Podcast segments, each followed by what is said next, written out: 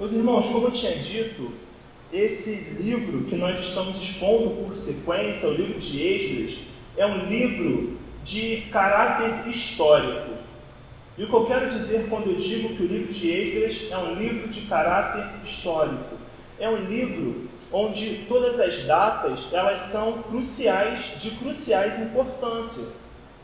Quando você vai estudar história, seja na sala de aula, ou seja por conta própria, ou você vai ler no jornal, você quer saber quando aquela notícia aconteceu e quando tudo aquilo ocorreu. Quando estamos falando de história, datas e acontecimentos no tempo histórico são cruciais para o melhor entendimento e para uma melhor interpretação do fato em si.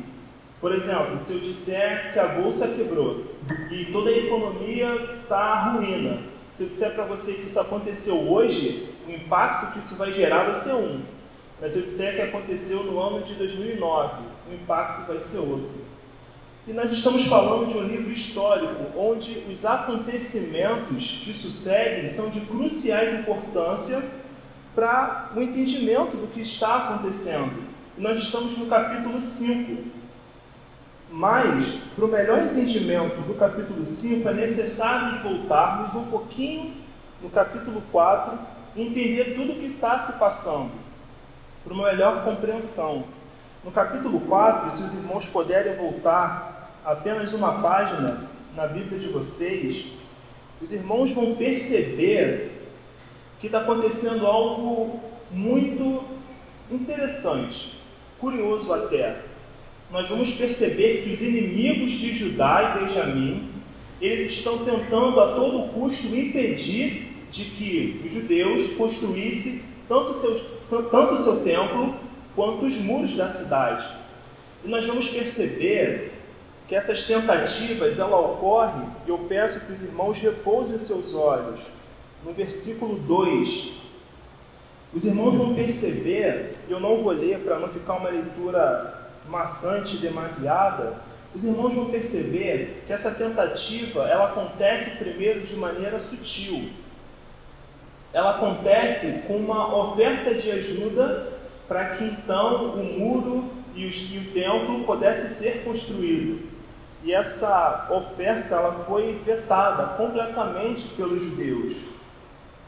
Depois você vai perceber no versículo 4, 5, por aí, nesse meio, os irmãos vão perceber que então os adversários, também chamados aqui de povo da terra, logo no comecinho do 4 você vê essa expressão, o povo da terra, eles contratam pessoas para que essas pudessem desanimar o povo na construção dos muros e na construção do templo.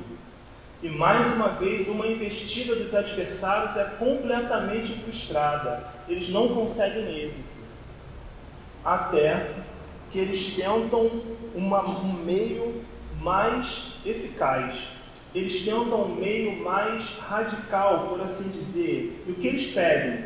Eles enviam uma carta para o rei Artaxerxes pedindo para que essa construção fosse completamente interditada para que essa construção pudesse ser parada e terminantemente ir à ruína com o tempo.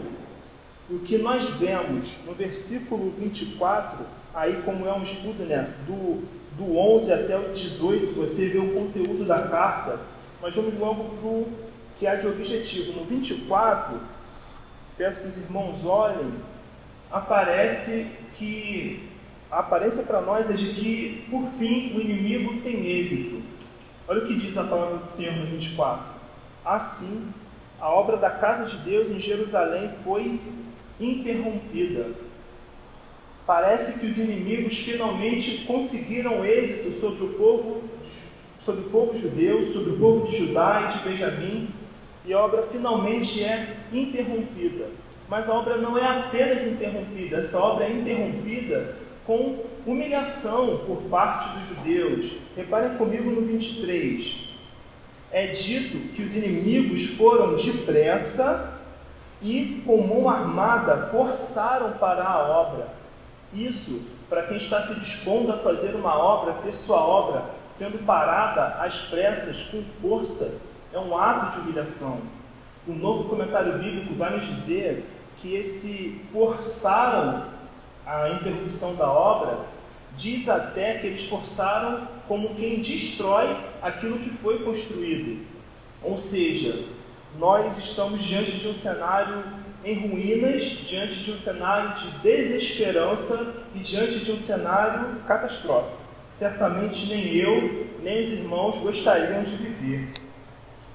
Mas é nesse cenário de ruínas, de catástrofe, é nesse cenário de desesperança onde Deus fala com o seu povo.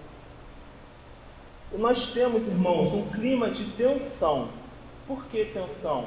Porque, de um lado, nós temos o povo judeu que tanto precisava construir as ruínas, melhor, construir os muros e o templo, e do outro lado nós temos um rei, um imperador, que nega a todo custo a reconstrução dos muros e do templo.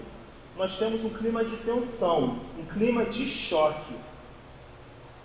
E eu gostaria de, nesse momento, colocar, entre aspas, a responsabilidade sobre os irmãos. Em que sentido?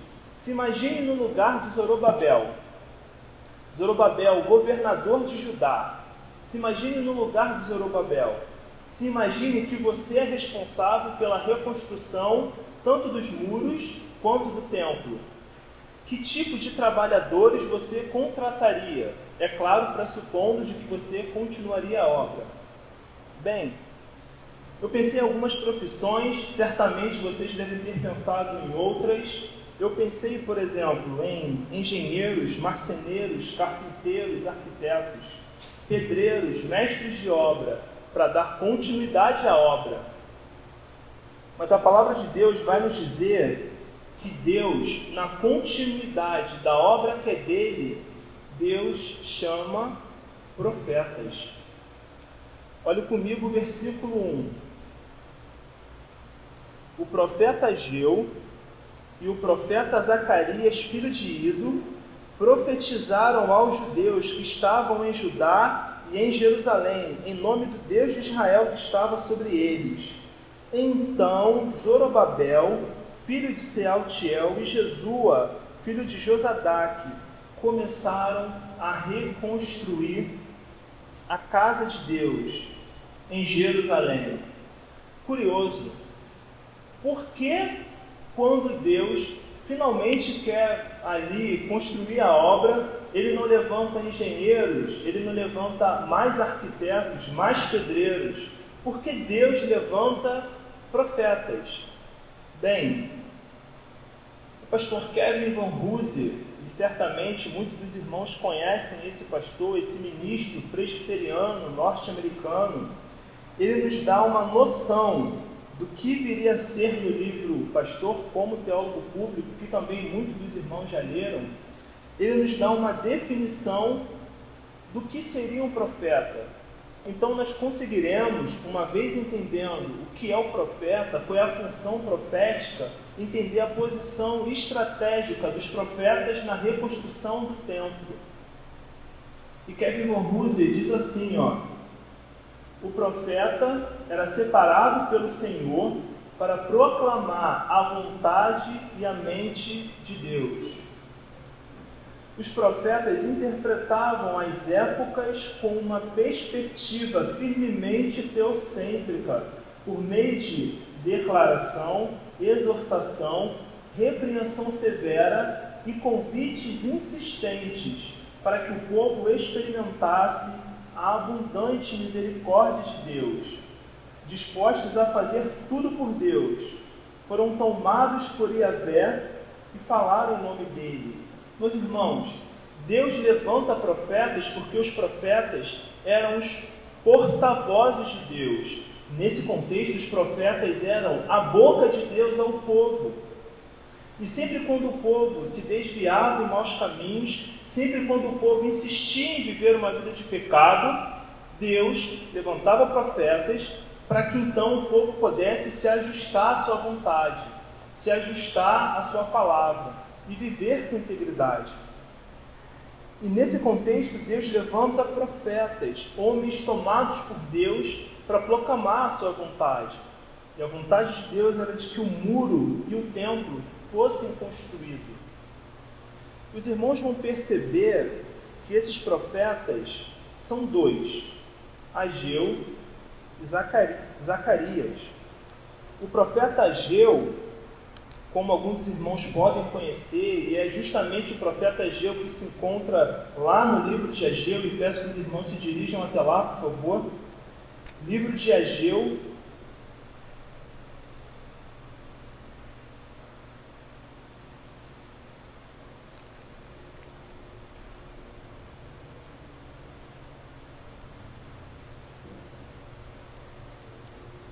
Ele é o décimo profeta menor.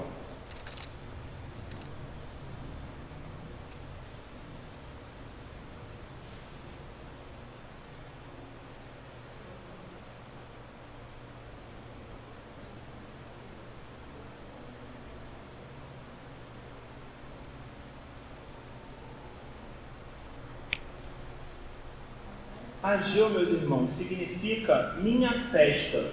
E isso porque o tempo em que Ageu profetizava era sempre períodos muito próximos a períodos de festa. Ageu significa minha festa. E Ageu profetizava contundentemente contra o povo para que o povo pudesse reconstruir o templo, reconstruir os muros. Desse modo, ele prega e exorta o povo assim, em Ageu capítulo 1,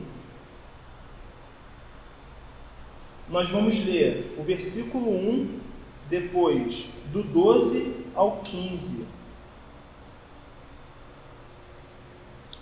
No segundo ano do reinado de Dário, no sexto mês do primeiro dia, por meio do profeta Ageu, a palavra do Senhor veio a Zorobabel, filho de Selatiel, governador de Judá, e a Josué, filho de Josadaque, sumo sacerdote, dizendo: Agora vamos ao 12. Eu li esse primeiro versículo para que os irmãos se atentassem ao fato do tempo. Eu falei que livros históricos o tempo é crucial. E o livro começa dizendo que no segundo ano do reinado de Dário, isso vai ser crucial na nossa compreensão no dia de hoje. Agora o versículo 12 diz assim: Então Zorobabel, filho de Selatiel, e Josué, filho de Josadaque, sumo sacerdote, e todo o remanescente do povo atenderam a voz do Senhor, seu Deus, e as palavras do profeta Ageu, os quais o Senhor seu Deus havia ordenado que ele dissesse. E o povo temeu diante do Senhor. Então Ageu, o enviado do Senhor, falou ao povo segundo a mensagem do Senhor, dizendo: Irmãos, Vamos parar para pensar aqui um pouco no contexto, antes de ler o que de fato Ageu disse. Esse era um tempo em que a construção, tanto do templo quanto dos muros, ficaram por 15 anos parada, completamente parada. Toda aquela investida do capítulo 4 e finalmente né, a carta de Artaxerxes, fazendo com que o povo ficasse é, sem construir o templo, sem a permissão dele para reconstruir o templo, toda aquela construção, toda aquela situação, toda aquela circunstância de desesperança, todo aquele é, contexto ali de, de não progresso, de obras paradas, fez com que o povo de fato desanimasse. E olha a profecia, olha as palavras de Ageu encorajando o povo para que eles voltassem na reconstrução do templo. Leiam comigo, ainda que em silêncio, ainda que para si, a mensagem de Ageu. E ele diz assim, ó, né? Então Ageu, enviado do Senhor, falou ao povo segundo a mensagem do Senhor, dizendo: Eu estou com vocês. Para para pensar em toda aquela circunstância e o povo se sentindo oprimido por conta do império real, que era muito maior, muito maior em poderio bélico, muito maior em força econômica, muito maior em cultura ou todo tipo de, de força ou poderio, influência política, o povo ouve de Ageu: Eu estou com vocês. E começa a reconstrução do templo. Isso é algo incrível. Eu peço que os irmãos voltem, por favor, a Esdras.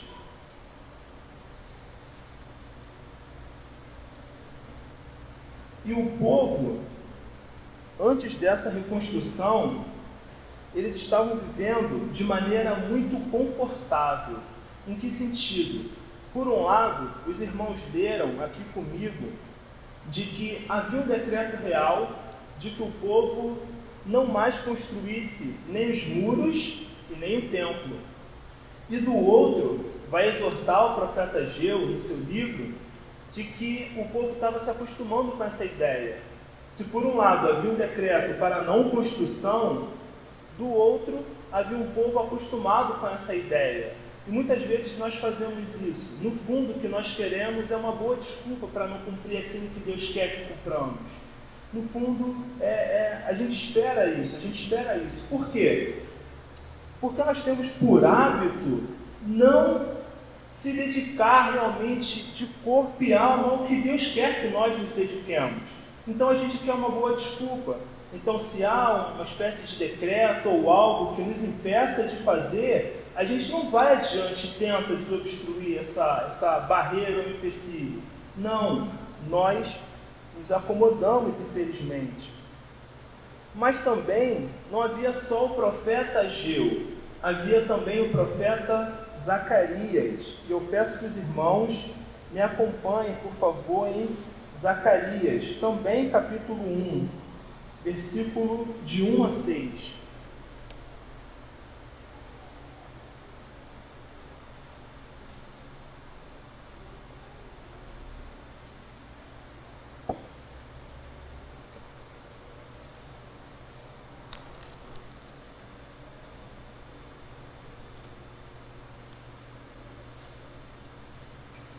Zacarias está logo depois de Ageu. Zacarias, meus irmãos, ele foi um profeta que ele tanto exortava e encorajava o povo na construção dos muros e do templo, mas ele também dava uma ênfase muito especial no Messias vindouro, no profeta de Deus, naquele que viria e resgataria o povo da sua condição de miséria, da sua condição de desesperança que eles se encontravam. E diz assim a palavra do Senhor: E se os irmãos repararem, é no mesmo segundo ano do reinado de Dário. Olha comigo no versículo 1. Diz assim, ó. No oitavo mês do segundo ano do reinado de Dário, a palavra do Senhor veio ao profeta Zacarias, filho de Baraquias, filho de Ido, dizendo: O Senhor ficou muito irado com o pai de vocês. Portanto, diga-lhes: Assim diz o Senhor dos exércitos: Voltem para mim, diz o Senhor dos exércitos, e eu voltarei para vocês, diz o Senhor dos exércitos.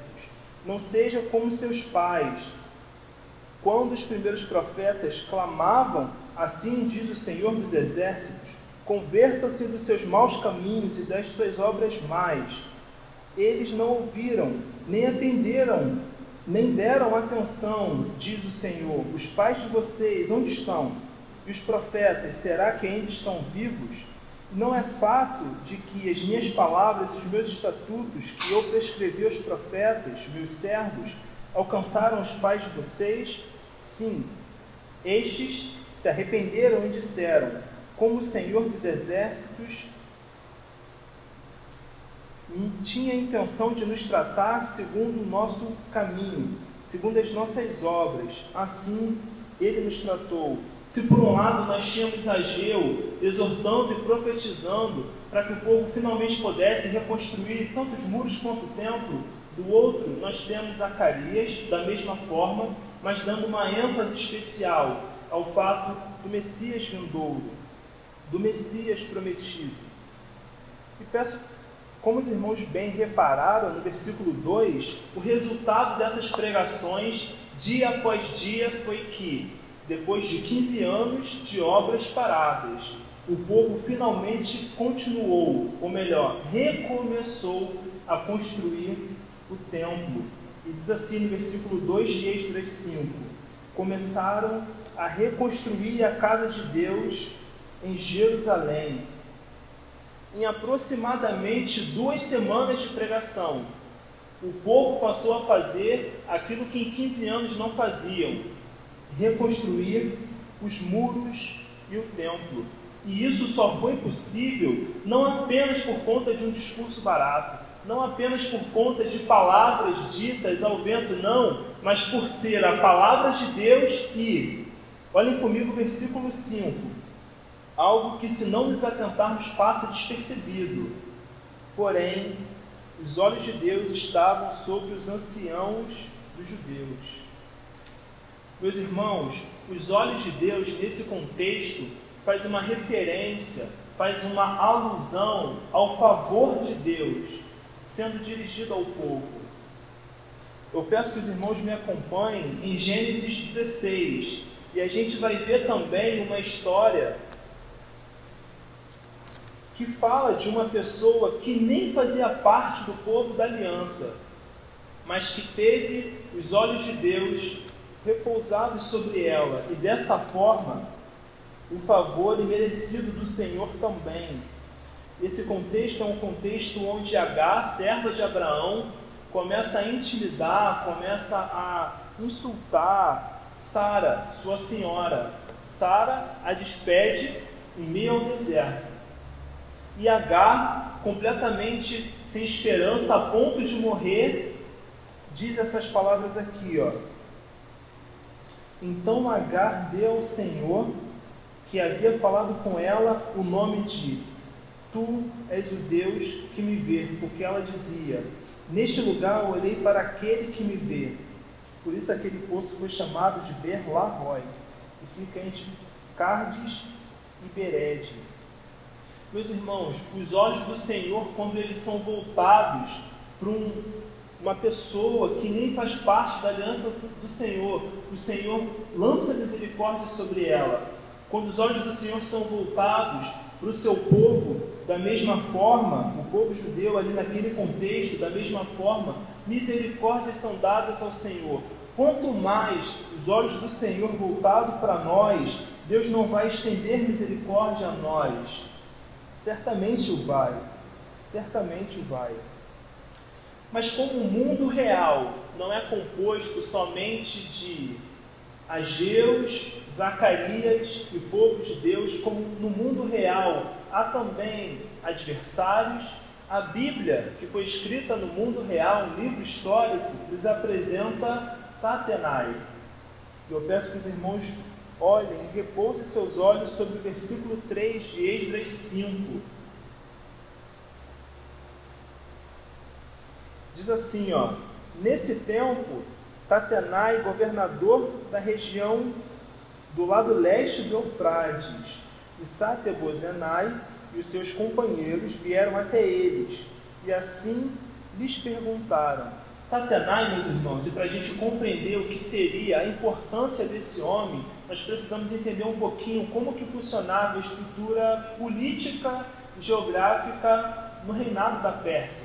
No reinado da Pérsia havia o rei, abaixo do rei havia, haviam 20 regiões. Dessas 20, cada sátrapas, que era uma espécie de governador, governava sobre uma dessas regiões.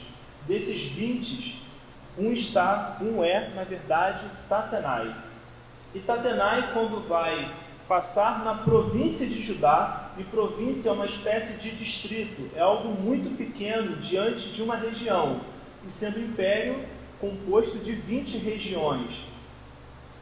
Tatenai, quando passa na província de Judá, vê a seguinte situação: um povo numa província, um povo de identidade muito forte, tal como eram os judeus, reconstruindo seus muros, ou seja, a sua defesa, e reconstruindo seu templo, que nesse contexto mais parecia com uma fortaleza. Os irmãos, é, depois na leitura do texto, vão perceber que o templo era feito de pedras, grandes pedras, e também de vigas e toras de madeira grande. Esse púlpito é feito de madeira. E sempre quando alguém vai pegar ele, sente o peso da madeira. Mas vamos parar para pensar numa viga de madeira, como se fosse uma coluna dessa. A estrutura que isso dá em um templo feito de pedras, mais parece de fato uma fortaleza. E a pergunta que ele faz basicamente são duas. E eu peço que os irmãos olhem, ainda que, olhem, ainda que eu não leia. As perguntas são: quem deu autoridade e quem é que está fazendo essa obra?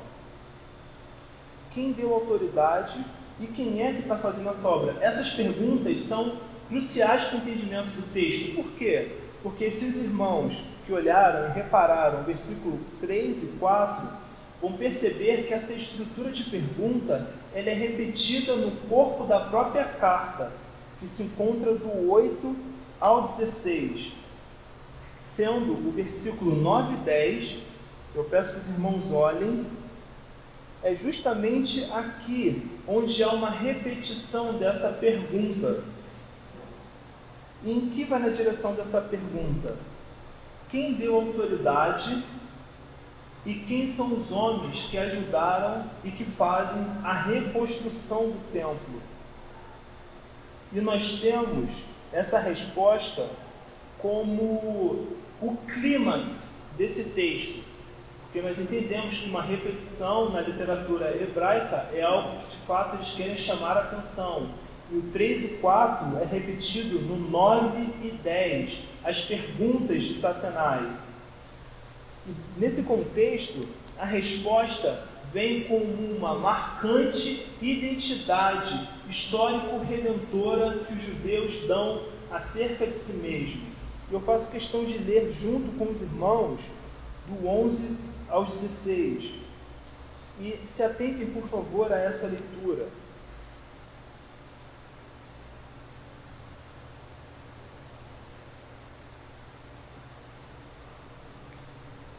E diz assim a palavra do Senhor: diante dessas duas perguntas, quem deu autoridade e quem são os homens que ajudaram e estão ajudando na reconstrução do templo? Diz assim a palavra do Senhor no versículo 11, Esdras 5, 11. Esta foi a resposta, esta foi a resposta que nos deram. Nós somos servos do Deus dos céus e da terra e estamos reconstruindo o templo que há muitos anos tinha sido construído, o qual um grande rei de Israel construiu e terminou. Mas depois que os nossos pais provocaram Deus dos céus a ira, ele os entregou nas mãos de Nabucodonosor, rei da Babilônia, o caldeu, o qual destruiu esse templo e transportou o povo para a Babilônia.